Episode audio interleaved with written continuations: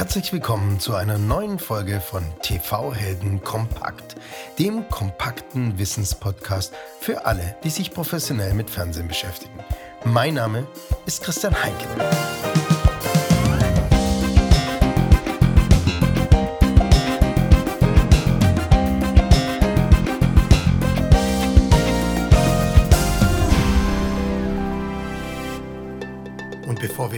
Unserem heutigen Gast starten, möchten wir kurz unseren Partner Tivo vorstellen. Tivo ist der Spezialist, wenn es um die Individualisierung und Personalisierung des Fernseherlebnisses geht. Denn was nützt das goldene Zeitalter des Fernsehens, wenn die Zuschauer nicht die Inhalte finden können, die sie sehen wollen? In dieser komplizierten Welt wird viel zu viel geblättert, gescrollt und gesucht und viel zu wenig entdeckt und genossen. Deshalb gibt es TiVo. TiVo bringt Konsumenten und ihre Unterhaltung zusammen. Mit TiVo suchen Nutzer weniger und haben mehr Zeit zum Fernsehen und das in einem einzigen integrierten Erlebnis auf jedem Bildschirm. So sorgt TiVo für ein begeistertes Publikum und schafft neue Einnahmequellen. Studios, Sender, Pay-TV-Betreiber oder aber Werbetreibende profitieren als TiVo-Kunden und Partner von den vielseitigen Plattform- und Publikumsanalysen. Das Resultat ist ein höheres Engagement, wachsende Subscriberzahlen und geringerer Churn. Millionen von Haushalten und die weltweit führenden Medien- und Unterhaltungsmarken haben sich bereits für TiVo entschieden. Also geht auf tivo.com für weitere Informationen oder kontaktiert direkt den TV-Helden Matthias Hahn via LinkedIn. Ihr kennt Matthias aus Folge 36 des TV Helden Podcasts. Er verantwortet das Geschäft für Tivo in der Dachregion und ist für euch der perfekte Ansprechpartner, wenn es um das Thema Content Discovery geht. Und wie immer findet ihr die Links auch in der Episodenbeschreibung. Und nun viel Spaß mit der Folge. Herzlich willkommen zu einer neuen Folge von TV Helden Kompakt dem kompakten Wissenspodcast für die TV-Branche. Heute geht es um Streaming und die Technologie, die Streaming möglich macht. Streaming ist Basis für sämtliche Geschäftsmodelle, in der eine bidirektionale Verbindung zwischen Anbieter und Kunde besteht.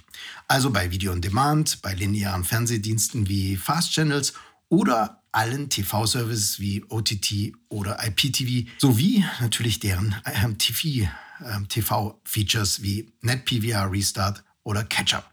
Also alle Dienste und TV-Optionen müssen zum Kunden gestreamt werden. Und genau diese Konsumenten haben einen sehr hohen Anspruch bezüglich der Quality of Service. Sie akzeptieren keine Klötzchenbildung, stockende Videos oder geringe Qualität.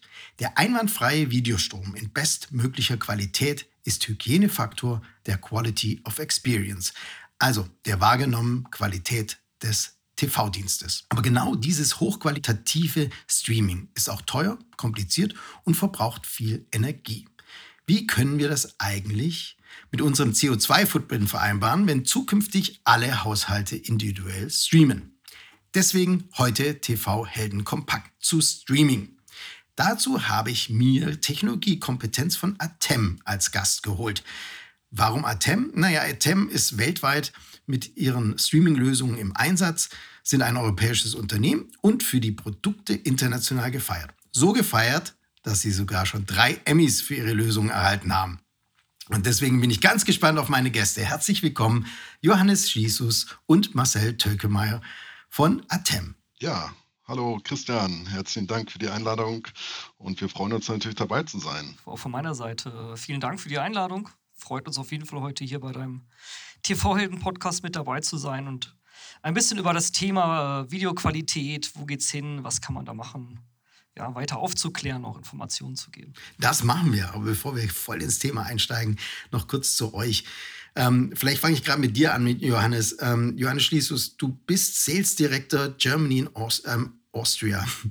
Ähm, was sind denn deine Aufgaben bei Atem? Ja, Sales, Sales Director hört sich natürlich erstmal hochtrabend an. Ja, in, ins Deutsche übersetzt würde man Vertriebler sagen, wobei natürlich da das alte Klischee vom, äh, vom Vertriebler, der seine Kunden in die Kneipe führt und dann äh, nach durchzechter Nacht im Morgengrauen mit einer Bestellung wieder rauskommt, das ist leider nicht so. Nicht mehr. Und tatsächlich ist das Aufgabenfeld äh, sehr vielfältig.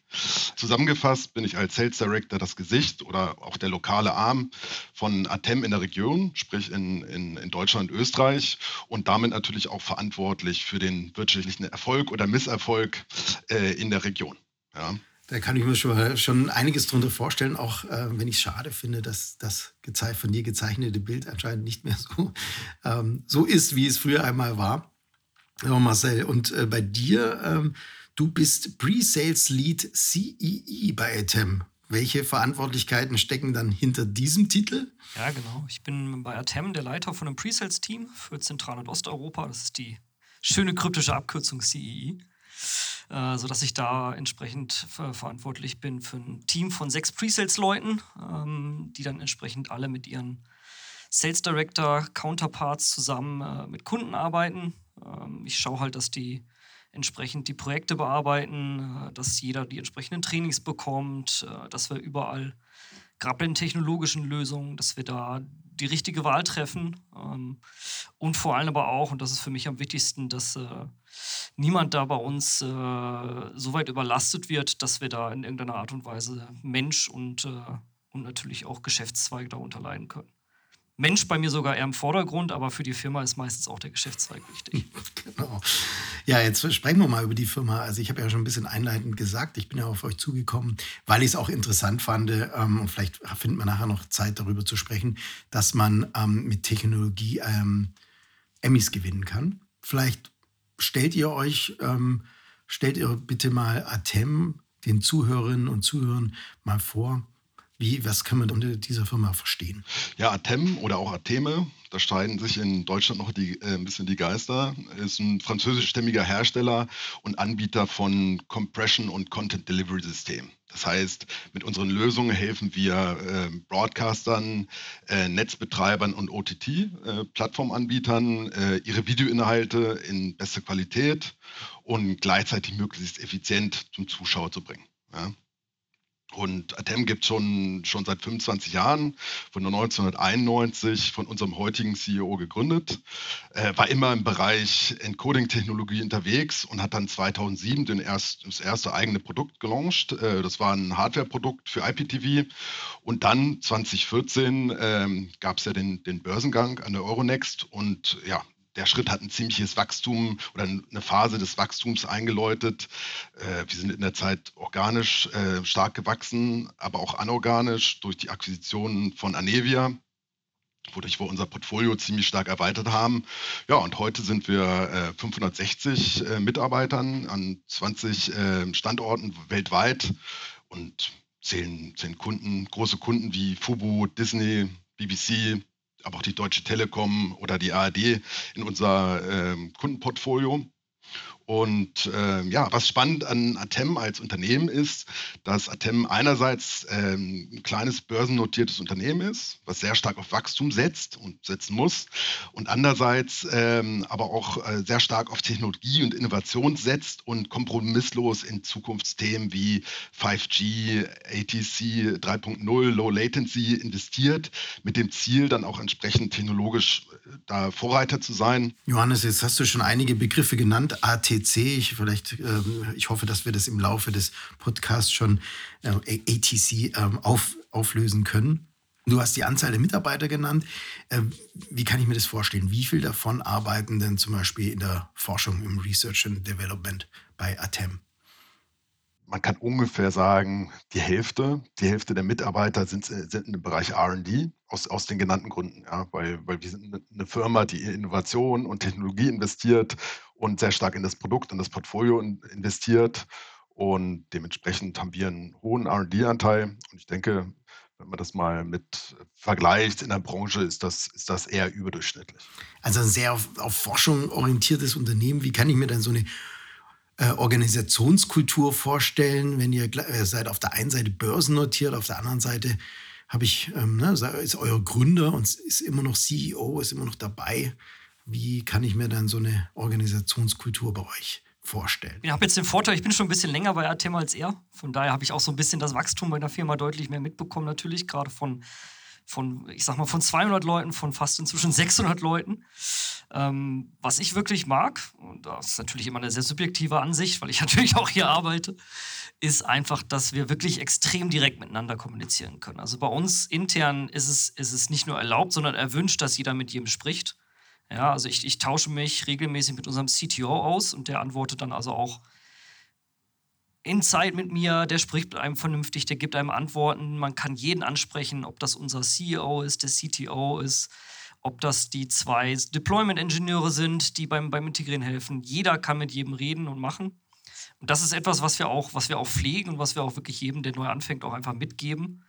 Ähm, bei Atem stehen wir dafür, dass wir, dass wir versuchen, Dinge anzupacken und schnell zu machen, äh, innovativ zu sein. Und das ist halt etwas, was man leben muss, auch als Firma. Ansonsten äh, kann man das zwar immer gerne behaupten, aber dann, dann scheitert man immer daran, dass man intern irgendwelche Dinge besprechen muss oder machen muss. Und das, das ist was, was ich sehr schön finde. Zeichnet es eine Firma aus, die ähm, sehr stark auf Forschung setzt und auch auf Forschung setzen muss, weil es ein hart umkämpfter Markt ist ähm, und man einfach ja, verdammt ist zur Innovation, sage ich jetzt mal. Ein bisschen in die Richtung, ja. Also man kann, das ist auch eigentlich unser Ansatz. Also wenn du mal das, das, äh, die, die Möglichkeit hast, mit dem Michel Attier, unserem CEO, zu reden, das wird das sein, was du im dritten Satz spätestens von ihm zu hören bekommst, ist eigentlich, dass das für ihn ist Innovation alles. Und das lebt er, das lebt er vor. Das lebt er auch vor dahin, dass er es eben ermöglicht, dass die halbe Firma in, in, in, äh, in der Entwicklungsabteilung äh, oder im weiteren Entwicklungsbereich beschäftigt ist was ja für eine Technologiefirma nicht selbstverständlich ist, gerade wenn man an der Börse notiert ist. Ähm, und wir glauben einfach, dass, dass jegliche Art von Erfolg kann nur daher kommen, dass man Neues schafft. Ja, man, kann, man kann Dinge wiederverwenden, gutes Ding, Gutes muss man nicht wegschmeißen, aber am Ende des Tages möchten auch unsere Kunden und möchte auch jeder zu Hause möchte ja was Neues haben, ein neues Erlebnis, Dinge sollen verbessert werden, ich möchte mehr haben, ich möchte schneller sein. Äh, es, es, ist ja niemand damit zufrieden, dass etwas ja, in pixeliger SD-Qualität wieder zu einem nach Hause kommt. Man will ja das Neueste haben. Ja? Und ich denke, da, das ist etwas, was wir wirklich, wirklich fokussieren und leben. Und was dann eben auch einfach so eine, so eine Unternehmenskultur mitbringt mit flachen Hierarchien, weil ansonsten geht es nicht. Ansonsten kann man das zwar behaupten, aber es wird schwierig. Dann lass uns gleich mal einsteigen bei den Produkten und Services, für die ihr forscht. Äh, was bietet ihr denn konkret an? Ja, das ist eine ganz spannende Übersicht. Also wir haben mal mit dem Thema Komprimierung angefangen, Videocodex. Das ist auch immer noch eins unserer Steckenpferde. Ähm, wir haben dedizierte Teams, die sich nur darum kümmern ähm, und haben uns da peu à peu erweitert halt in die Streaming-Welt, weil da gehört Video-Enkodierung zwar auch dazu, aber dazu gehört natürlich auch die Auslieferung, die Paketierung, äh, das Zwischenspeichern, Private Video Recording, CDN, sodass man da halt wirklich weit, weit hinauskommt. Ähm, wenn man da jetzt mal konkret auf unser Portfolio gehen möchte, da gibt es dann so, ich nenne es jetzt mal fünf Produktsparten, in denen wir uns grob unterteilen. Das ist einmal die Titan-Serie. Äh, das ist eine Software, die sich primär mit Videokomprimierung und Processing auseinandersetzt. Für Live-Anwendungen, für File-Anwendungen, ähm, um da eben das Bestmögliche, ich sag mal, aus dem Video herauszubekommen, äh, bei möglichst geringer Bitrate. Dann haben wir auf der anderen Seite die NEA-Sparte, auch reine Softwareprodukte. Die NEA-Sparte ist, ist eine Software, die durch die Akquirierung von Anevia damals dazugekommen ist. Damals, für mich ist es damals erst zwei Jahre her. Ähm, mit der NEA-Sparte gehen wir dann in die Richtung Paketierung, äh, Private äh, DVR, CDN und OTT-Auslieferung. Dann haben wir den Pilot, das ist die Serie, die sich mit dem Thema Monitoring, Überwachung, Analyse zusammenfasst. Also was, was kann ich an Informationen zusammenbekommen, dass ich da auch dann entsprechend dann hinterher was damit machen kann. Dann haben wir eine Ausnahme, das ist die Kyrion-Serie. Da weiß auch niemand außerhalb von Frankreich, wie man das Ding ausspricht. Das ist so ein kleiner Running Gag. also für jeden, der es hört, Tatsächlich heißt es Kyrion. Äh, okay. Alle anderen außerhalb von Frankreich sagen Chiron. Ist auch okay, wir wissen immer, was gemeint ist. Ähm, ist unser einziges Hardware-Produkt. Äh, einfach gegeben den, den, äh, den Umständen, dass es für, für, für, portable Anwendungen gedacht ist. Also sprich in Übertragungswagen, überall, wo man wenig Platz hat, wo man spezielle Anforderungen an, an äh, ich sag mal, Belüftung, an Temperatur und sowas hat und was halt auch gerüttelt und geschüttelt werden darf und ist dafür halt spezialisiert. Und jetzt seit der letzten IBC haben wir, haben wir, ich sag mal, ein neues Kind im Haus. Das ist unser Software as a Service Portal über Atem Plus, was wir damit anbieten. Und damit das ja noch nicht reicht, weil man das Ganze ja auch zum Laufen bekommt, äh, offerieren wir natürlich auch die entsprechenden Services, um Installationen auszuführen, Inbetriebnahmen. Wir offern Support 24-7 äh, rund um die Uhr, also weltweit. Das heißt, man bekommt immer bei uns jemanden ins Telefon, wenn irgendwas nicht geht. Ähm, sodass wir da eigentlich ein einen schönen, ich hätte jetzt fast gesagt, Rundumschlag haben von dem, von dem Encoder-Eingang bis hinten hin zum, zum Endkonsumenten. Ja, das ist eigentlich ein schönes, schönes Portfolio, mit dem man sich da beschäftigen kann. Seid ihr jetzt, also du hast gesagt, ihr habt auch ein Hardware-Produkt, aber ihr seid hauptsächlich ein reines Softwareunternehmen, oder? Außer diesem, diesem Hardware-Produkt, das sind tatsächlich zwei mhm. Boxen, dediziert, spezialisiert für den Anwendungsfall, läuft bei uns alles über Software. Wir glauben auch daran, dass das dass das der Treiber sein, oder das, wir sehen es ja, also wir sehen, dass das der Treiber ist heutzutage in, in die richtige Richtung, ähm, weil man einfach die Agilität hineinpumpt. Ja, unsere Kunden sind sehr anspruchsvoll, was Spezialitäten angeht, äh, was neue Technologien angeht. Ähm, und da können wir einfach mit, mit den äh, mit softwarebasierten Produkten können wir einfach, ich sag mal, die, die Neuheiten auf der Serverseite mitnehmen. Also für, wenn, ich nenne es einfach mal die zwei großen, wenn Intel oder AMD äh, da irgendwelche Innovationen in Bezug auf ihre CPU machen, dann können wir das einfach nutzen. Wir haben da keine, keine harten Abhängigkeiten oder sowas, sondern wir können dann einfach sagen, schön, dann, dann nimmt man halt den neuesten Server äh, und hat halt einfach äh, Einsparungen bei Energie, Effizienz und bekomme mehr für mein Geld im Prinzip pro Box, wenn man so möchte. Okay, dann habe ich das also richtig verstanden. Das heißt, ihr seid eigentlich serveragnostisch oder hardwareagnostisch und ich kann in meinem IPTV die eigenen Server ähm, zusammenstellen und ähm, ja und kaufe dann von euch, sagen wir mal, die, die, die Software dazu. Ab, ab, absolut, genau. Also wir sind, mhm. wir sind da auch extrem flexibel. Also es gibt ja, gibt ja durchaus manche Kunden und auch manche, manche, also das kennt ja jeder für sich. Wenn ich, wenn ich eine gute IT-Abteilung habe, habe ein gutes Verhältnis zu einem Serverhersteller, warum sollte Atem jetzt kommen und sagen, aber ihr müsst genau das nehmen, was wir jetzt gerade im, im, Regal liegen haben? Ja, das, das ist ja einfach, äh, das macht ja keinen Sinn. Das heißt, wenn, wenn jemand sagt, ich bin mit diesen Maschinen zufrieden, ich möchte die so nutzen, ich kümmere mich da selber drum, ist das von unserer Seite absolut in Ordnung. Wenn sie es von uns haben müssen, ähm, geht das auch. Das ist im Prinzip das gleiche Spiel. Da gibt es auch keine Unterschiede. Wir behandeln dann auch niemanden anders. Weil für uns die Wertschöpfung liegt in der Software. Das ist da, wo wir unsere Stärke haben. Das ist da, wo wir, wo wir unsere Energie rein investieren, wo wir unser Wissen, unser, unsere Innovation reinbringen und wo wir, wo wir den Unterschied machen können, einfach zwischen einem äh, IPTV oder OTT-Headend, was okay ist, und einem IPTV oder einem OTT-Headend, was halt richtig gut funktioniert und ich hinterher das, das Resultat bekomme, mit dem ich dann auch selbst wieder in der äh, Einsparung habe und selbst meinen eigenen Business Case zum Fliegen bringen kann. Ja, ich bin zwar kein großer, großer Fan von so Anglizismen, aber ich finde, so Business Case trifft es da immer ganz gut. Ähm, weil ja jeder am Ende gucken muss, ähm, niemand kauft Atem-Equipment aus, aus Selbstzweck, sondern man will ja was damit machen. Dann kommen wir mal zum Streaming. Also, ähm, heute schauen über 90 Prozent der Haushalte in Deutschland Fernsehen über einen klassischen Broadcast-Übertragungsweg, also entweder über SAT, Kabel oder DVB-T2. Und im Gegensatz zu diesen One-to-Many-Übertragungswegen ist halt Streaming komplettes Unicast, also eine 1 zu 1 Beziehung. Der Konsument erhält also einen individuellen ähm, Datenstrom bei Unicast, einen individuellen Datenstrom auf sein gewünschtes Endgerät. Jetzt könnt ihr mir mal bitte genau erklären, wie dann so ein Unicast-Streaming abläuft. Also ich habe mir jetzt ein, ein IP-Headend eingerichtet, ich habe die äh, Server gekauft, ich habe eure Software. Wie genau läuft das ab und wie ist es sichergestellt, dass jeder Kunde die beste Qualität auf seinem präferierten Endgerät erhält? Das ist tatsächlich eine spannende Frage, ähm, die, man sich, die man sich am Anfang mal stellen muss, um sich die Kette anzuschauen am Ende des Tages fängt es ganz vorne an. Ich habe ein, hab ein Eingangssignal, wie auch immer geartet. Ja, da will ich jetzt gar nicht ausarten. Da gibt es verschiedene Möglichkeiten.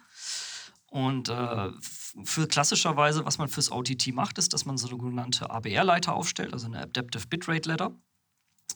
Äh, da können wir gleich nochmal drauf kommen, um da ein bisschen näher reinzugehen. Aber grob gesagt, ähm, was man da tut, ist, dass man aus einem Eingangsprofil oder aus einem Eingangssignal erstellt man verschiedene Videoauflösungen mit verschiedener Bandbreite. Die erstellt man übrigens alle parallel. Ja? Das ist so der große Unterschied äh, zu, zu, zu Broadcast. Bei Broadcast erstelle ich ja immer für ein Signal ein Video. Bei OTT erstelle ich pro Signal mehrere Videos, lege die ab.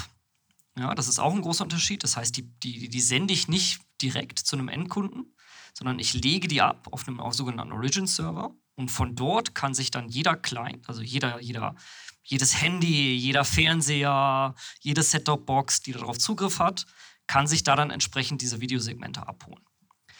Warum macht man das? Ähm, letztendlich habe ich ja eine Limitierung, wenn ich übers Internet etwas ausspiele, das ist die Bandbreite.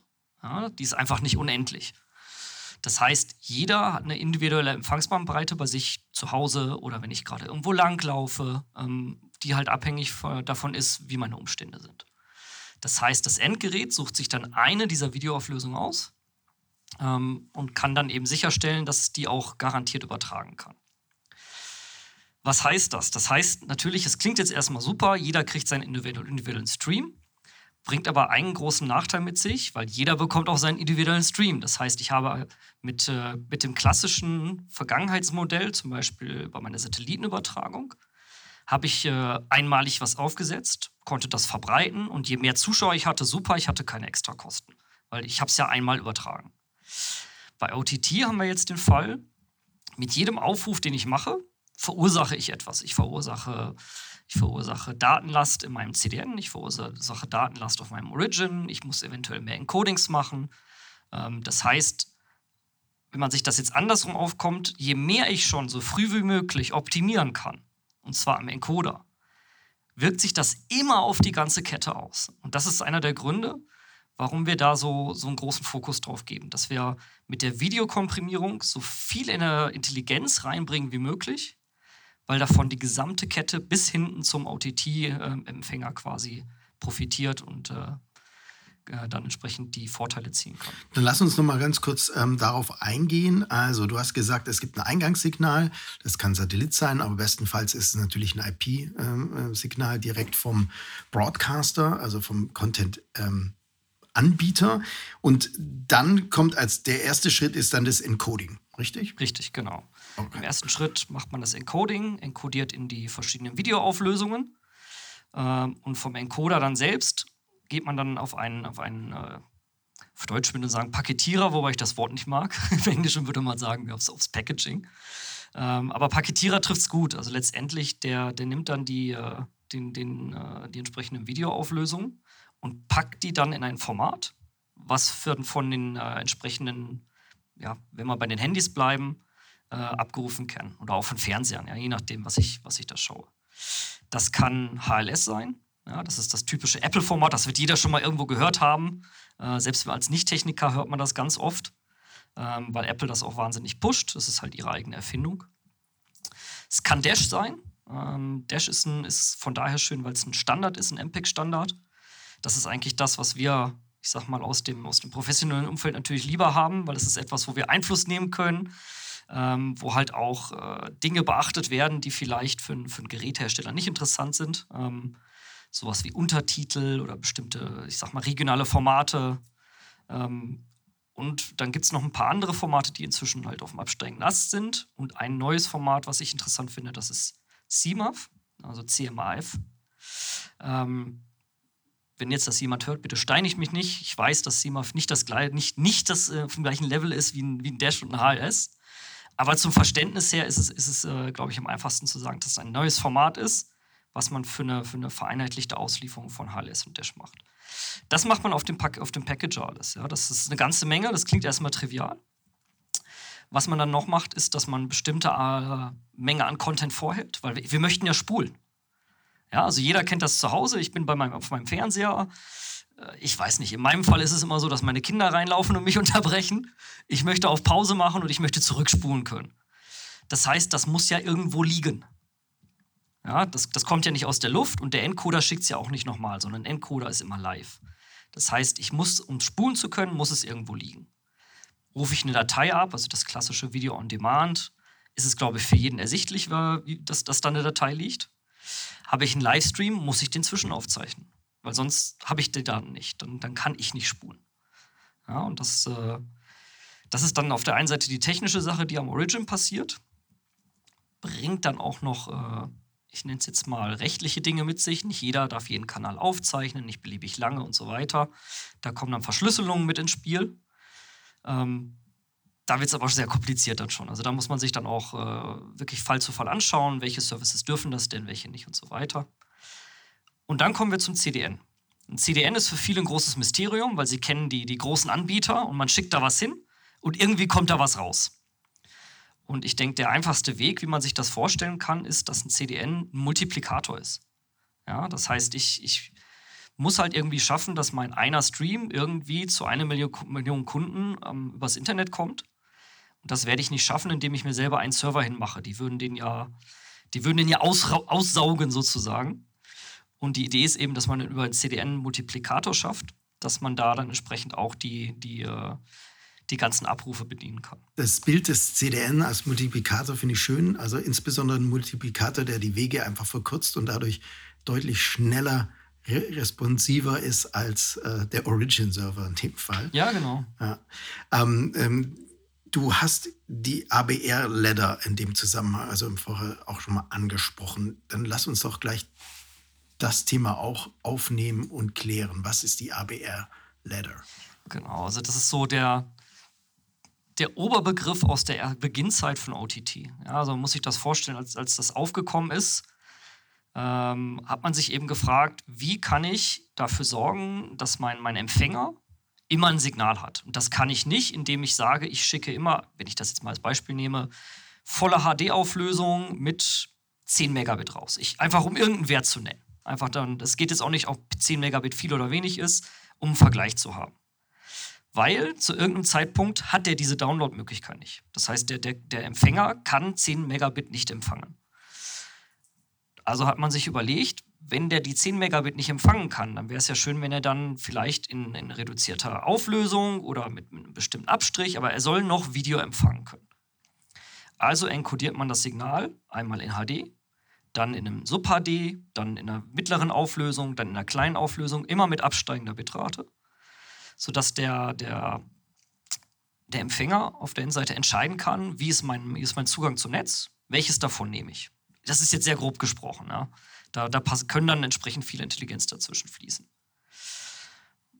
Das ist so der, der Beginn, der da rauskommt. Ähm, wir sind bei Atem inzwischen tatsächlich sogar einen Schritt weiter.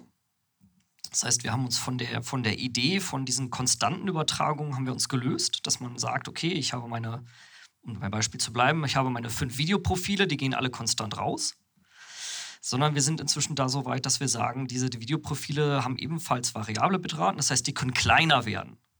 Warum? Weil das, was vorne reinkommt, ist ja nicht immer gleich komplex. Ja, das kann ich mir vorstellen, wenn ich ein, eine, eine, Szene habe, die sich wahnsinnig viel bewegt. Ich habe, weiß ich nicht, Fußball ist so ein schönes Beispiel. Das kann sich jeder mhm. vorstellen. Ja? Ja. Ich, oder Formel 1 Rennen, ob man das gut findet oder nicht. Aber das sind schöne Beispiele, wo man sehen kann, da ist viel Bewegung, es passiert viel, Dinge gehen hin und her. Das ist für einen Encoder natürlich wahnsinnig aufwendig, da dann zu entscheiden, was brauche ich nicht, weil das macht ein Encoder. Ein Encoder entscheidet, welche Daten aus meinem Eingangssignal brauche ich nicht und kann die hinterher wieder rekonstruieren. Wenn ich jetzt ein, stillstehendes Bild habe, ja, wo, man, man vielleicht, äh, wo sich wenig bewegt, wo jemand ein bisschen redet, das ist für einen Encoder recht leicht, weil er am Ende sagen kann, naja, von von einer Sekunde zu der nächsten, da tut sich nichts. Ne? Also da, da brauche ich jetzt auch nicht viel Daten übertragen. Im Prinzip kann ich sagen, das sieht jetzt aus wie gleich. Ja, das, das kann der Codec. Und ich kann da entsprechend weniger Bitrate nehmen.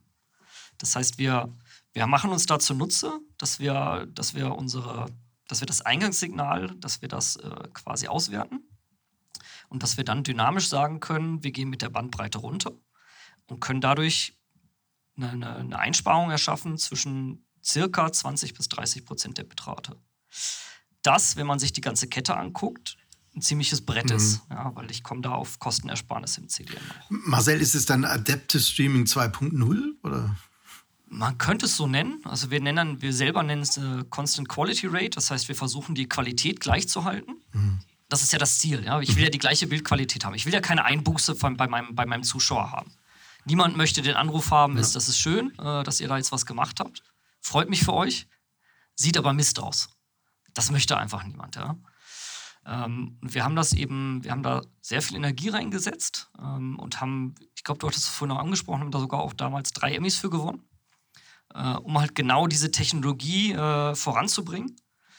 Ähm, wir haben da viel mit AI gearbeitet, um da halt unseren eigenen Qualitätsindex zu erzeugen und hatten halt als Vorgabe, die Qualität vom Bild muss gleich sein. Für uns ist immer Qualität ausschlaggebend. Videoqualität ist das, was zählt. Ähm, und haben eben gesagt, die Qualität ist ausschlaggebend, muss gleich bleiben oder im besten Falle sogar besser werden. Das ist ja das, was man immer möchte. Aber wir möchten weniger Daten übertragen. Ähm, und haben dann eben unseren eigenen Qualitätsindex eingeführt. Wie kann man sich das aus, äh, vorstellen? Wir haben unser Innovationsteam, die haben verschiedene Messmethoden benutzt, die es am Markt gibt. Es gibt ja Messmethoden zur, zur, zur Qualitätsbeurteilung. Äh, ein paar zu nennen, ein PSNR, ein SSIM, äh, Netflix hat VMAF rausgebracht, um, um, verschiedene Methoden zu nutzen. Die gehören ja nicht alle uns, ja? das sind freie zugängliche Methoden. Die haben wir kombiniert mit subjektiven Modellen und haben das über, über einen äh, AI-Algorithmus gejagt, der dann äh, hinterher ein, ein Ergebnis zur Bewertung von Bildqualität hatte. Warum macht man das? Das klingt ja erstmal super kompliziert, ja, als wenn man da so, so Selbstzweck hat. Wir haben das gemacht, weil wir nach hinten raus dann gesagt haben, Videoqualität soll gleich bleiben. Echtzeit soll gegeben sein. Ich will ja nicht zehn Sekunden auf meinen Stream warten. Und wir möchten keine zusätzlichen äh, Ressourcen verbrauchen. Ja, das heißt, wir, wir haben halt diesen ganzen Aufwand genommen, damit halt dann der Live-Encoder an sich nicht die doppelte oder dreifache Ressourcenverbrauch hat, sondern das bleibt gleich. Ja? Ich kann das aktivieren, nutzen und es bleibt einfach gleich. Und das ist halt, das ist halt etwas, ähm, was uns viel Mühe und Aufwand gekostet hat, äh, was sich aber definitiv auszahlt, weil, man, weil das einfach der Punkt ist, wo man wahnsinnige Ersparnisse fahren kann. Genau das, was du vorher gesagt hast. Ne? Am Anfang an schon ähm, Ersparnisse hat, zieht sich das durch die ganze ähm, Streaming-Wertschöpfungskette, nenne ich es jetzt mal. Marcel, generell, was ich bei der Vorbereitung auch ähm, gelesen habe, ist, dass beim Streaming gilt, Compression matters. Warum ist die Kompression äh, so wichtig? Ja, ich meine, wenn man, wenn man jetzt die letzten zehn Minuten mir zugehört hat, hört man ja schon, dass wir, dass wir viel in diese Richtung gehen und dass ich da auch wirklich von überzeugt bin. Wir fangen einfach, wie ich gesagt habe, wir fangen ja vorne an. Das heißt, das, was ich vorne einspare, ist das, was ich hinterher durch den Multiplikator, das CDN, mehrfach einsparen kann. Oder andersrum gesagt, wenn ich vorne ein Bit einspare und ich habe eine Million Abrufe, dann habe ich eine Million Mal die Einsparung. Und zwar kontinuierlich. Das habe ich ja nicht einen einmaligen Abruf, sondern wenn ich, so, wenn ich mir 90 Minuten das angucke, dann habe ich ja diese Einsparung permanent. Ähm, das heißt, je mehr ich vorne machen kann, ist halt etwas, was sich was sich nach hinten raus lohnt. Warum ist es, ist es, ist es für, viele, für viele spannend an der Stelle? Das gibt es natürlich verschiedene Dinge. Das heißt, einmal ist es kommerziell interessant, weil ich Kosten senken kann. Das heißt, mein CDN kann kleiner skaliert werden, meine Infrastruktur geht runter. Infrastruktur geht runter bedeutet halt immer auch, ich habe ich hab, äh, so eine Art Green-Effekt mit dabei. Ich habe einfach weniger Ressourcenverbrauch, ich muss, muss weniger Strom verbrauchen, mein CO2-Abdruck wird kleiner. Und, und das ist das, was viele unterschätzen, ist, ich kann meine Reichweite erhöhen. Ja, das heißt, wenn meine Reichweite ist ja wieder definiert durch die maximale Bandbreite meines Endkonsumenten. Das heißt, am Ende, wenn ich im Schnitt das, was ich übertrage, mit 10% weniger Bitrate zu übertragen, schaffe ich es vielleicht, die paar Leute auch noch mit zu adressieren, die genau vorher da drüber lagen. Das heißt, ich kann einfach meine, meine Reichweite als, als Anbieter da, da entsprechend weiterleiten und all die noch existierenden grauen ähm, äh, Flecken in Deutschland und vielleicht sogar weißen Flecken noch bedienen mit meinem Service dann zukünftig. Ja, genau, das wäre, das ist so die Idee. Ne? Das ist natürlich dann immer eine Kombination. Es ist nicht nur der Encoder, aber es ist ein, ein sehr ausschlaggebender Punkt. Äh, und ist halt auch einer der Gründe, warum wir da viel Energie rein investieren, ne? mit einem eigenen, mit einem eigenen Codec-Team. Also wir schreiben die Codecs selbst. Natürlich nach Standard. Man, man darf sich da nichts ausdenken. Mhm. Ähm, aber wir haben eben ein eigenes Team, was sich damit permanent äh, beschäftigt. Das ist eine ziemliche Sisyphus-Arbeit. Also wenn man sich das mal anschaut, wir haben, wir haben Übersichten mit verschiedenen Tools, die da genutzt werden können. Und überall steht dann am ersten Moment relativ nüchtern hinter Verbesserung 2%. das ist natürlich für jemanden, wenn man das erstmal liest, so, warum machen die das? Aber wenn ich halt übers Jahr mhm. gesehen 5 mal 2% Videoqualität verbessere, dann habe ich am Ende des Jahres 10% Bitrateneinsparung.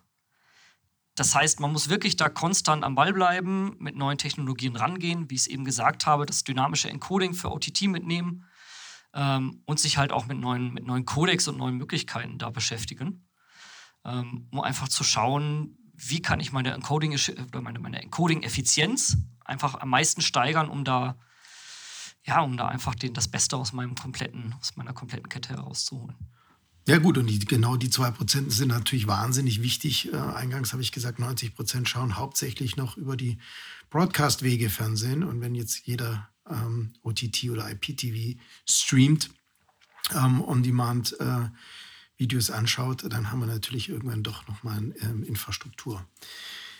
Thema oder auf jeden Fall eine hohe ähm, Herausforderung. Deswegen äh, Kompression Matters und der ähm, Encoding Efficiency habt ihr euch ähm, auf die Fahnen geschrieben. Und äh, ich habe auch gelesen, Atem gilt als Global Leader in Video Compression. Genau das, was man jetzt die ganze Zeit besprochen hat. Und dass ihr das gut könnt, hat auch die The National Academy of Television Arts and Science honoriert. Die hat euch genau diese drei Emmys, von denen wir gesprochen haben, für Outstanding Achievements in Video Compression that Affect Media Delivery and Distribution ausgezeichnet. Äh, bis zu dieser Vorbereitung wusste ich gar nicht, dass eine Technologiefirma ein Emmy gewinnen kann. Wie kam es denn dazu? Nein, es ist, es ist tatsächlich so, äh, dass, dass äh, prinzipiell Emmys an, an Einzelpersonen, Firmen oder Organisationen vergeben werden. Und es tatsächlich auch da diese, diese Technikabzweigung gibt. Ähm, da kann man vorgeschlagen werden oder man kann, beziehungsweise man kann nominiert werden oder man wird vor oder man kann Vorschläge einbringen. Ich kann das auch vorweg sagen. Und in der Regel muss man nominiert werden, damit das halt auch wirklich die, das Interesse der Leute weckt. Ähm, und es ist ein reiner Fokus auf, auf ja, Ingenieurstechniken, die da gemacht werden. Das heißt, Vorgaben sind, es muss entweder ein Standard massiv verbessert werden, also ein, ein definierter Standard, kein, kein Standard-Tanz, sondern äh, zum Beispiel der MPEG-Standard. Äh, ich muss durch, durch, oder ich muss durch Innovation muss ich bestimmte Grenzen überschritten haben. Ja? Das heißt, äh, bis dahin dachte man immer, mehr als das und das geht nicht. Jetzt geht mehr. Und das Ganze muss sich in irgendeiner Art und Weise auf Bewegtbild beziehen. Ja? Also sprich Übertragung, Aufnahme, Empfang. Ähm, dann gibt es dann ein Komitee, das, das war für mich spannend, ähm, ein Komitee tatsächlich aus Ingenieuren aus der Broadcast, Telco und Fernsehbranche. Das heißt, das ist, äh, das sind nicht irgendwie, wie man sich das so vorstellt, drei Leute mit einer Kelle, die die Zahlen hochhalten und dann irgendwie sagen, naja gut, jetzt hat, hat der mal acht Punkte gekriegt, dann, dann passt das. Sondern die gucken sich die ganzen Vorschläge an. Ähm, wir mussten auch zur, zur technischen, äh, ja, ich sag mal, Vorstellung, das heißt, erklären, was wir gemacht haben, warum wir das gemacht haben und warum wir glauben, dass das einen Mehrwert bringt. Und hatten dann eben zu dem Zeitpunkt, weil wir uns da eben um dieses Thema Videokomprimierung von, von ABR betraten, äh, mittels AI, äh, haben wir uns da eben in drei Kategorien untergebracht ähm, und haben dann da auch gewonnen. Was, was für uns natürlich super war und was für unser, für unser gesamtes Research- und Innovation-Team, die da, die da federführend sind und in den ganzen Gremien dabei sind und, und viel Herzblut da reinstecken das war für die natürlich toll. Ja. Also da kann man sich vorstellen, da sind, da ist die ein oder andere, ja, sagen wir mal, Champagnerflasche aufgegangen. Ja, alles andere wäre für meine französischen Kollegen, glaube ich, jetzt böse, wenn ich das sage. Ja. Ähm, ja, und da sieht man dann einfach, da, da mit welcher Hingabe wir da auch zum Thema Videokomprimierung hingehen und, und dass wir da auch wirklich Änderungen wollen und dass wir auch einfach extrem gute Leute haben. Ja. Das, das ist halt auch einfach der, der wichtigste Punkt. Man braucht gute Kollegen, erfahrene Mitarbeiter, junge Leute, die da, die da Bock drauf haben, um dann auch solche, solche Ergebnisse erzielen zu können. Also ein Lohn für eure Forschung und für eure harte Arbeit. Aber wo äh, gejubelt wird und gejubelt werden kann, da gibt es auch äh, immer so ein bisschen auch immer Schattenseiten. Und der Nachteil des Streamings ist nun mal der hohe Energieverbrauch und das Verursachen von enormen Mengen von CO2. Ähm, wie viel CO2 äh, verbraucht wird, ähm, darüber streitet ja die Branche. Fakt ist aber, dass natürlich Streaming mehr CO2 verbraucht als klassisches Broadcast, wie zum Beispiel der Satellit. Jetzt Was können wir denn tun, ähm, damit Streaming nicht zukünftig noch mehr zum CO2-Booster wird? Ja, ich meine, das, das ganze Thema wurde tatsächlich ähm, ziemlich kontrovers äh, diskutiert, gerade was, was du ja gerade meintest, die Höhe vom, vom, von den CO2-Emissionen angeht. Gab es ja diverse Studien. Letztendlich muss man sagen, der Grundkonsens ist schon, dass das Streaming nicht die beste Ökobilanz hat. Ja? Und das Thema ist natürlich vor dem Hintergrund, äh, dass, dass, das gesamte Streaming weltweit äh, rasant zunehmen wird. Wir mit, mit größeren Auflösungen fahren, 4K. Ähm, das Streaming mehr in die mobile Netze reingehen wird, dadurch verschärft sich das Thema natürlich noch. Und zu deiner Frage, was können wir tun, wäre natürlich zuerst mal ein offensichtlicher Ansatz zu sagen, ja, lasst uns doch einfach saure Energie verwenden.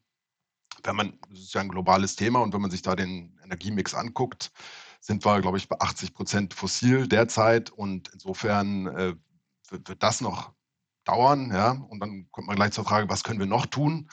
Und ähm, was, was ganz interessant ist, wenn man sich die, die, die Prozesskette an, anschaut, ähm, wie die Emissionen entstehen, dann sieht man, dass ein Großteil der Energie äh, typischerweise auf der Betreiberseite anfällt. Das heißt im Data Center und in den Kommunikationsnetzen. Und ähm, das ist natürlich dann auch der Bereich, wo, wo die Industrie und die, die Hersteller technologisch was tun können ja? und auch schon gemacht haben. Beispiel Kommunikationsnetze, äh, so ein UMTS-Netz oder ein 3G-Netz verbraucht etwa 50 Mal mehr Energie als ein, äh, als ein Glasfaserzugang. Und bei 4G und 5G sieht das schon bedeutend besser aus von der Energiebilanz her und, und äh, sorgt halt für ein energieeffizienteres Streaming im Mobilbereich. Ähm, da sieht man ja schon, dass die Technologie da was bewegt hat. Ähm, gleichzeitig, und das ist, ist natürlich ein Schlüssel, ähm, muss, muss das Datenvolumen runter, und zwar ziemlich weit oben in der Kette, ja, ähm, im, im, im Data Center, im Bereich Videoprocessing, weil halt dann die gesamte Kette darunter äh, äh, profitiert von der Ersparnis. Ja. Ähm, spielt die Kompression eine zentrale Rolle, aber natürlich gibt es auch noch andere Konzepte und Technologie. Ähm, Content-Aware Encoding oder Content-Aware-Coding auf Basis von Machine Learning oder Multicast ABR für, fürs äh, Livestreaming. Also da gibt es noch, gibt's noch gibt's Potenzial und ich denke, das Thema ist in der Industrie angekommen.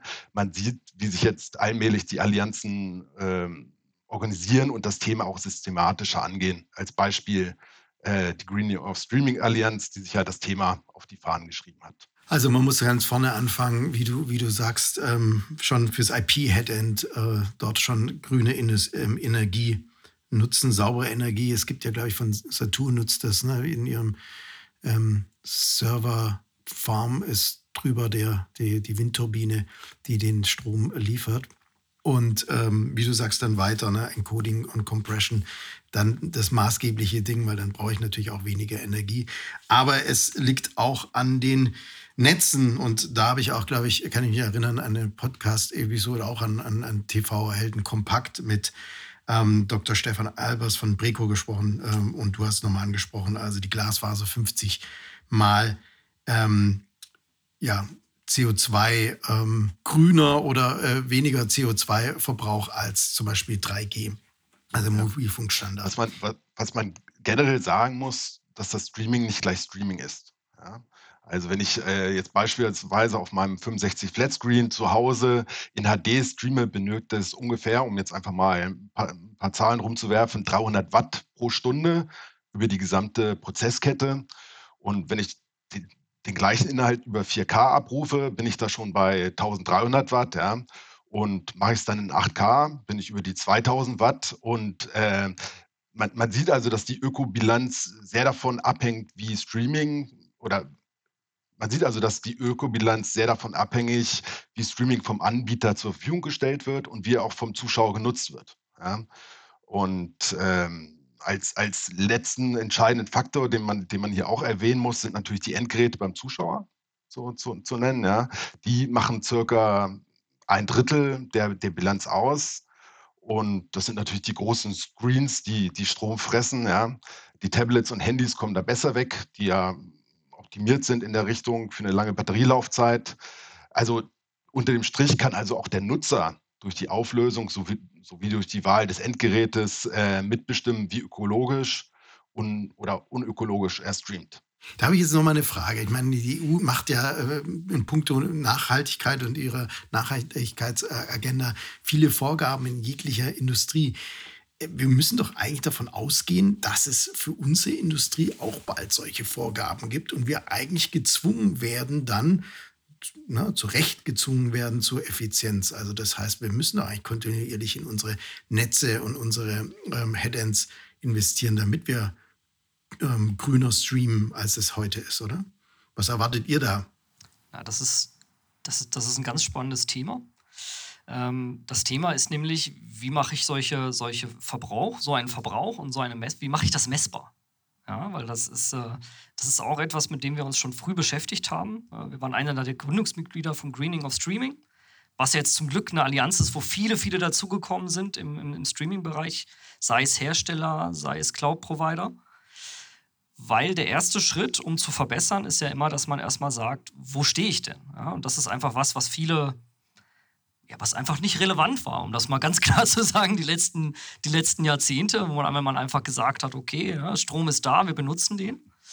Ähm, und jetzt äh, ist ja zum Glück tatsächlich, dass, dass man sich da Gedanken drüber macht, wo, wo muss ich denn ansetzen? Äh, und diese, diese Allianz ist tatsächlich, äh, ich sag mal so, der erste einheitliche Ansatz in unserer, unserer ich nenne es jetzt mal in unserer Broadcast-Branche. Ich hoffe, da fühlen sich alle IP-Provider irgendwie auch mit eingeladen, ähm, um halt einfach auch einheitlich zu sehen, was sind denn, was, wer ist denn für was verantwortlich? Und wir sehen uns da als Hersteller schon in der Pflicht, äh, unsere, unsere Software dahingehend zu optimieren, dass sie weniger Ressourcen verbraucht, weil am Ende kann man natürlich das Leben sich einfacher machen sagen und naja, ihr kauft das ja, ihr betreibt das ja, äh, ist, ist nicht mehr unser Problem, aber das stimmt ja nicht. Ja? Das ist ja einfach, das ist ja, ist ja auch äh, eine hinfällige ja, Betrachtung der, der Tatsache. Sondern es ist, es ist schon so, dass, dass wir da ja, dass wir da äh, durchaus in der Bringschuld auch sind, da die Verbesserung reinzubringen. Inwieweit da jetzt EU-Vorgaben kommen werden, kann ich Stand heute gar nicht sagen, aber ich gehe auch davon aus, dass, dass es in die Richtung kommen wird, ja, weil das einfach Streaming ist, ist ein steigender Bedarf. Äh, und äh, es, ist, es ist immer so ein, so ein ich sag mal, so ein, so ein, permanenter Kampf. Ich möchte mehr und weniger Bandbreite. Ähm, sodass ich da schon vermuten könnte, dass sich da etwas in die Richtung bewegt. Wir sind auf jeden Fall vorbereitet. Das ist für uns das Wichtigste. Das heißt, wir, wir versuchen da entsprechend in die Richtung zu gehen, dass, dass, wir, dass wir messbare Werte haben, äh, dass wir uns mit unserer eigenen Ökobilanz auseinandersetzen und dass wir in unserer Software tatsächlich dediziert in die Roadmaps auch, auch Schritte reinnehmen, wo wir, wo wir Verbesserungen einfach in der Packungsdichte, in der Effizienz reinbringen können. Ich, ich denke auch, dass sich das Thema nur im Dreiklang aus Politik, Forschung, Innovation äh, auf der Technologieseite und dann aber auch ein Stück weit bewussteres Konsumverhalten und mit vielleicht entsprechenden Aufklärungskampagnen nachhaltig adressieren lässt.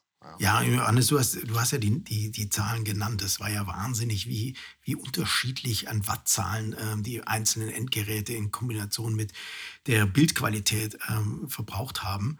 Ähm, jetzt, wir reden natürlich, wenn wir über die Zukunft vom Streaming oder Zukunft vom Fernsehen reden, auch gern halt über Bildqualität und ne, 8K habt ihr selber genannt. Aber jetzt mal generell gesehen, gibt uns mal einen Ausblick, wohin geht die Entwicklung im Bereich Streaming? Könnt ihr da nochmal drauf eingehen? Was sind eure Zukunftsaussichten?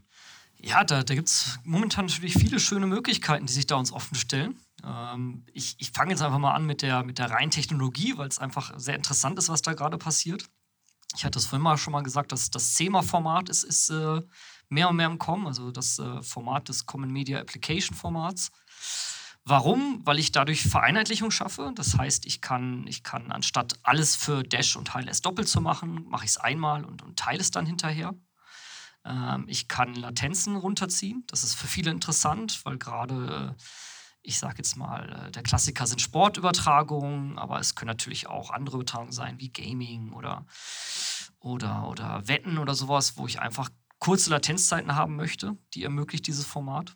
wenn wir da ein bisschen weiterdenken, äh, kommen wir in die Richtung neue Codecs. Ja, der VVC-Codec ist in der, in der, in der finalen, äh, da gibt es die ersten Prototypen, auch bei uns haben wir ersten Prototypen, da sind wir auch aktiv in dem Gremium mit dabei.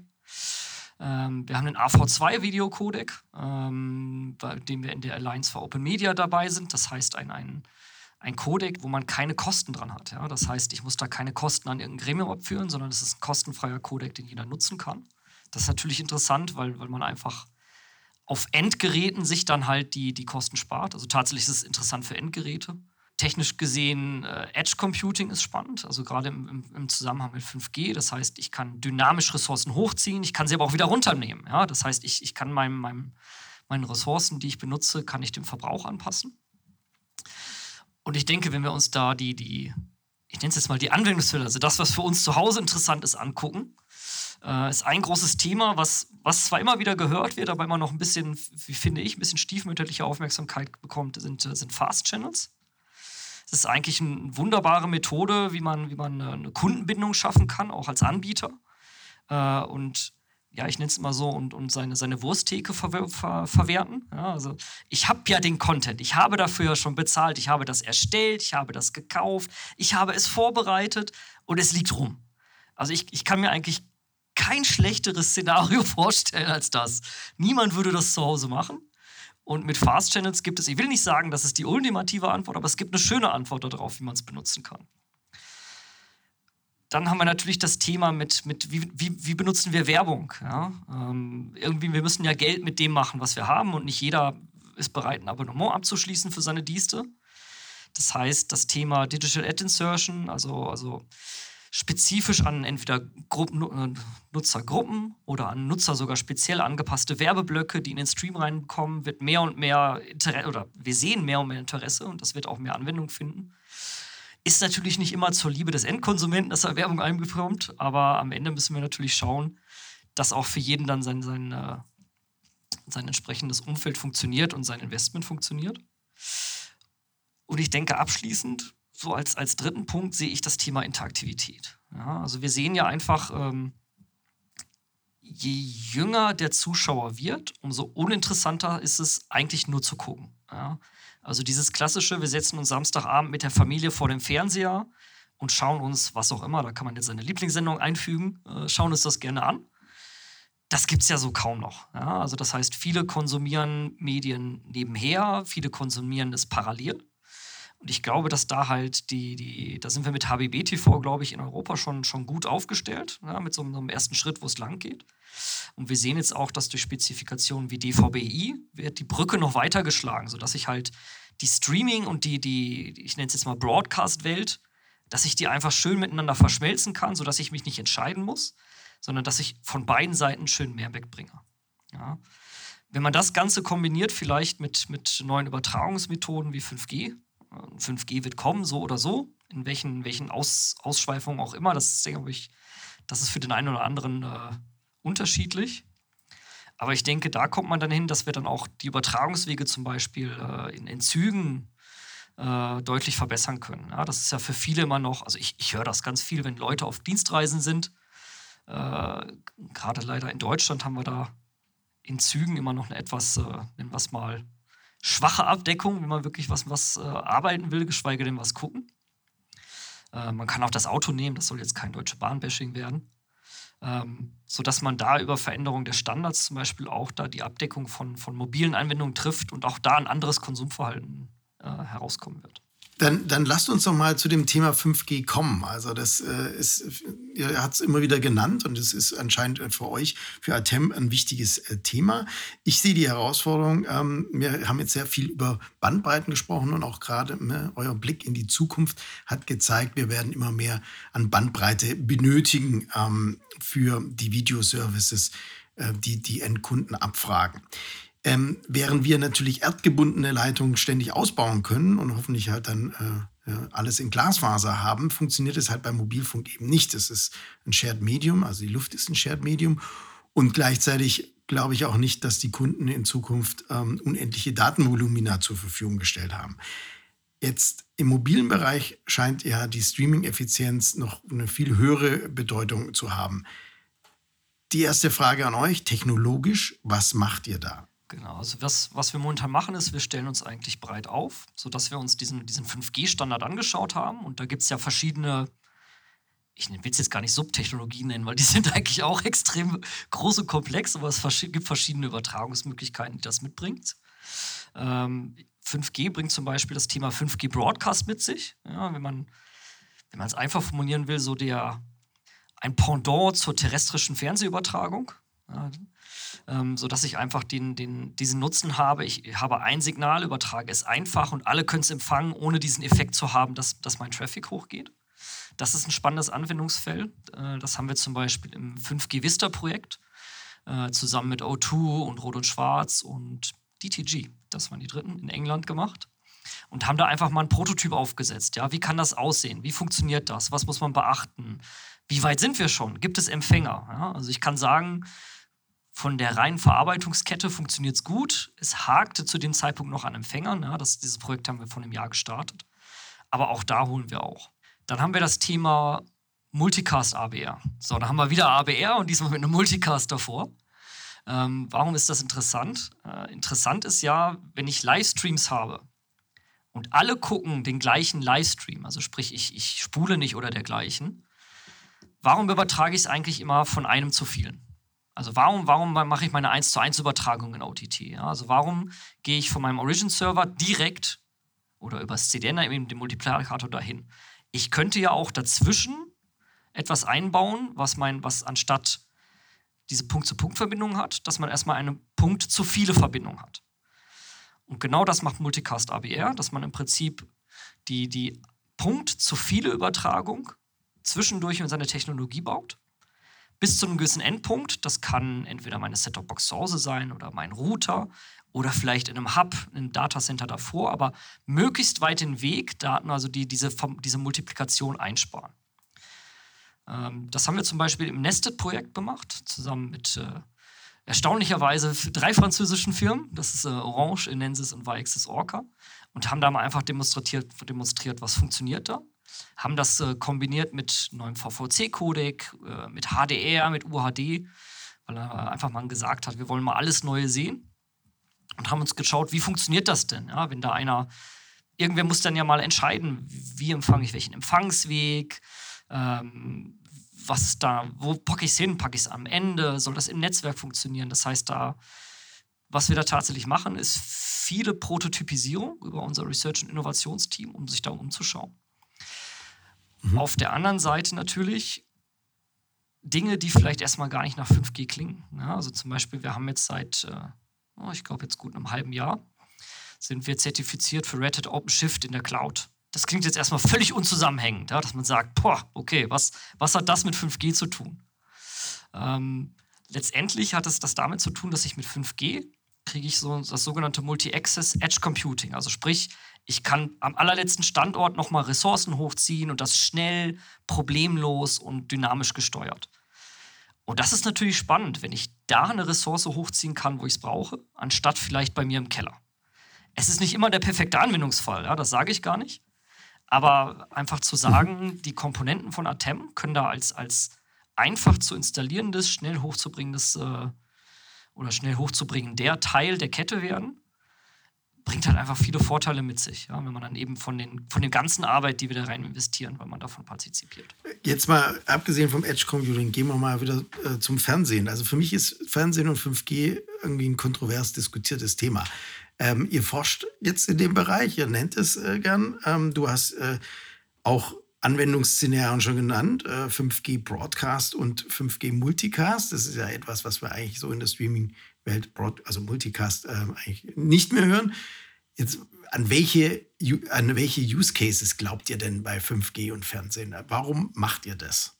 Was, an was wirklich, äh, was, was wird auf äh, Seiten der Konsumenten in Zukunft abgefragt werden? Ich glaube, also nicht nur ich, ich, ich auch, aber auch viele andere bei HTM. Äh, wir glauben einfach daran, dass die, die Art und Weise, wie Mediennutzung passiert, wird sich einfach verändern. Also wir sehen es ja schon. Wir sehen, ich möchte jetzt gar nicht junge Leute sagen, wir sehen selbst Leute, ich sag mal, alle unter 30 nutzen massiv Social Media. Über 30 übrigens auch. Also selbst meine Eltern haben Accounts in Social Media. Unterhaltungs- oder, oder, oder, oder Entertainment oder wie auch immer man das nennen möchte, läuft viel über, über Online-Portale ab. Sei das jetzt ein YouTube, sei das ein TikTok, seien es auch, um die mal zu erwähnen, die Mediatheken, die es gibt. Ähm, und es, es, entstehen daraus halt Geschäftsmodelle. Äh, Unter anderem zum Beispiel, wenn man, das, wenn man sowas sehen möchte, sich über einen Social-Media-Kanal, wo vielleicht ein Video übertragen wird, dann wieder auf, auf weitere Content zu verweisen. Das heißt, das kann ja auch ein Livestream sein.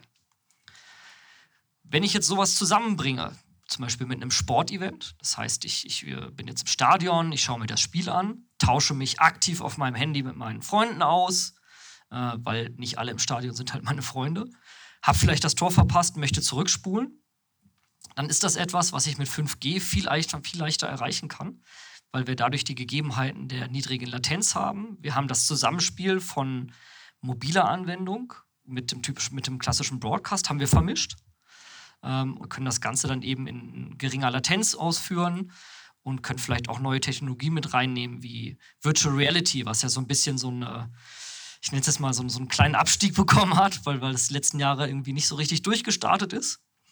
Und ich glaube, da, da wird sich viel tun, weil da weil der meistens der, ja, ich sag mal, der limitierende Teil war ganz oft einfach die Bandbreite. Ja? Wie, wie kriege ich es zum Endkunden hin? Und da kann 5G viel tun.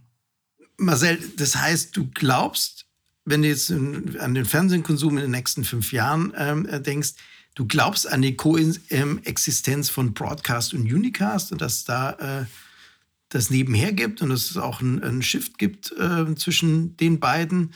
Oder wird alles All-IP sein und Unicast? Ja, ich, ich, ich denke, wir, wir werden sehr, sehr lange Zeit eine Koexistenz dieser verschiedenen Technologien sehen, gerade was Broadcast und Unicast angeht, weil sie halt beide bestimmte Vorteile mitbringen. Ja. Der Broadcast bietet halt den Vorteil, dass ich, dass ich halt eine einmalige Aufbereitung habe und äh, dass, dass da im Prinzip mit steigender Zuschauerzahl meine Effizienz steigt, weil ich es halt nicht mehrfach machen muss. Es kommen keine Kosten hinzu. Der Broadcast hat natürlich ein großes Problem und das ist Individualität. Das kann ich nicht, das kann ich nicht damit adressieren. Und für Individualität brauche ich immer etwas, was individuell auf jemanden zugeschnitten ist und spätestens dann kommen wir auf eine Unicast-Übertragung. Das heißt, dann muss ich etwas erstellen oder, oder ausspielen oder verfügbar machen, was dann entsprechend da für den Endkonsumenten gedacht ist. Limitierungen sind natürlich fließend. Ja? Das heißt, ähm, wir werden halt sehen, dass, dass Limitierungen zum Beispiel gibt es immer noch. Viele Leute haben einfach schlicht und ergreifend gar nicht so einen guten Internetanschluss. Ja, das ist in Deutschland halt immer noch Fakt. Ja, auch Glasfaser geht jetzt zum Glück ordentlich voran. Aber auch da, denke ich, haben wir noch viel, was vor uns liegt. Und am Ende, denke ich, werden wir lange, also mindestens die nächsten vier Jahre, wahrscheinlich sogar darüber hinaus noch diese, diese, diese Koexistenz beider Systeme sehen. Also typische, ich nenne es jetzt mal klassisches Fernsehübertragungen, dann klassisches OTT, dann diese Verschmelzung in der Mitte. Und was mehr und mehr relevant wird, sind, sind Brückentechnologien, ja, mit DVBI, mit HBBTV, dass man diese Welten verschmilzt, dass man Portale schafft, dass einfach für den Konsumenten, für den, der einfach sein Handy in der Hand hat, dass das nicht sichtbar ist, ja, dass er einfach gar nicht, der, den interessiert das ja nicht. Der will nicht wissen, welche Technik dahinter ist, der will das konsumieren, der will das schnell haben, direkt haben, in bester Qualität, problemlos, ohne Ausfälle, ohne Wartezeiten. Und ich denke, das, das ist das, äh, worauf wir uns fokussieren werden. Und dann werden wir sehen, wo welcher Bedarf besteht. Aber die Koexistenz ist für mich, ist für mich definitiv, dass das die nächsten Jahre erstmal bleiben wird. Okay, und das ist die technische Variante. Jetzt an dich, Johannes. Äh, Atem ist ein forschendes Unternehmen. Ihr habt natürlich als erstes auch immer den Kunden im Blick. Jetzt blicken wir mal auf den Endkonsumenten, also auf den Endkunden, auf den Konsumenten. Welche Entwicklung siehst du denn auf deren Seite? Welche Trends im Bewegtbildkonsum werden wir in den kommenden Jahren sehen und wie wird sich das Fernsehen verändern? Ja, es knüpft eigentlich schon ein bisschen an, an das, was, was der Marcel gerade gesagt hatte. Äh, grundsätzlich kann man natürlich sagen, die Gesellschaft ist, äh, ist im Wandel. Ja? Das, das Internet bekommt eine höhere Dominanz. Ähm, Stichwort Web 3.0. Und da passt das Streaming natürlich erstmal äh, sehr gut als Individualkonzept ähm, in diesen Trend rein. Ja? Gleichzeitig hat man, glaube ich, auch schon gesehen, dass der, der, der Mensch ist und bleibt ein soziales Wesen und, und braucht äh, soziale Interaktion. Und ähm, ich denke schon, dass sich die, dass die sozialen Aktivitäten sich weiterhin in die digitale Welt verlagern werden. Ja. Ähm, als, als Beispiel Chatting, Gaming, Betting, Streaming, das wird sich zunehmend vermischen und auch gleichzeitig stattfinden. Ja.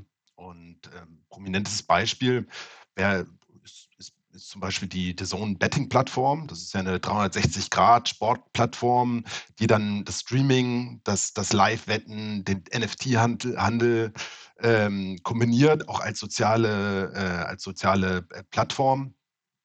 Und ähm, insofern denke ich, das Streaming wird sich zukünftig viel stärker auf und um die sozialen Plattformen abspielen, einfach weil die diesen Aspekt Interaktion und Personalisierung am besten bedienen können.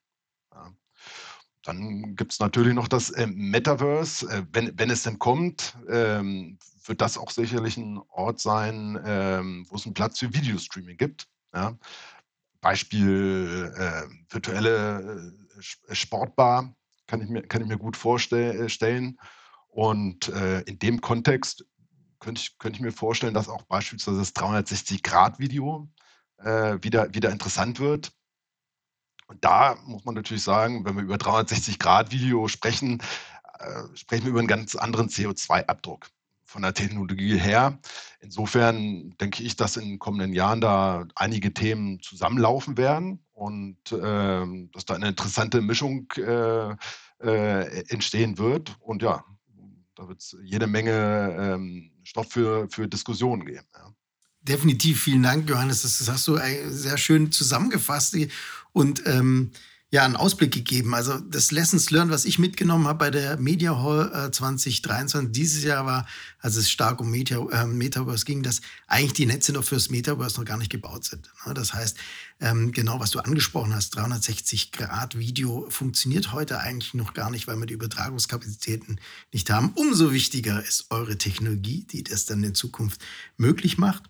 Und was ich auch sehr schön fand bei dem Ausblick von dir, war einfach, dass du gesagt hast, ja, wie das in Zukunft das Gaming, das Betting, das Videostreaming alles zusammenkommt.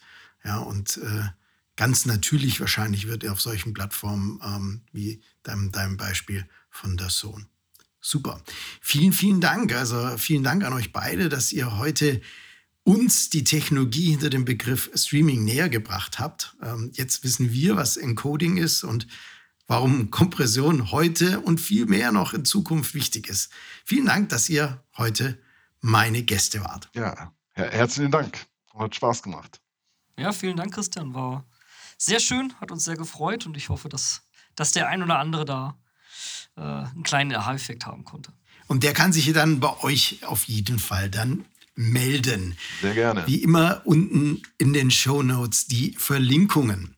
Vielen Dank für dein Zuhören. Wenn es dir gefallen hat, dann bewerte uns gerne bei deiner Podcast-Plattform und folge uns auf LinkedIn. Auf bald und auf Wiederhören wünscht Christian Heinkinen.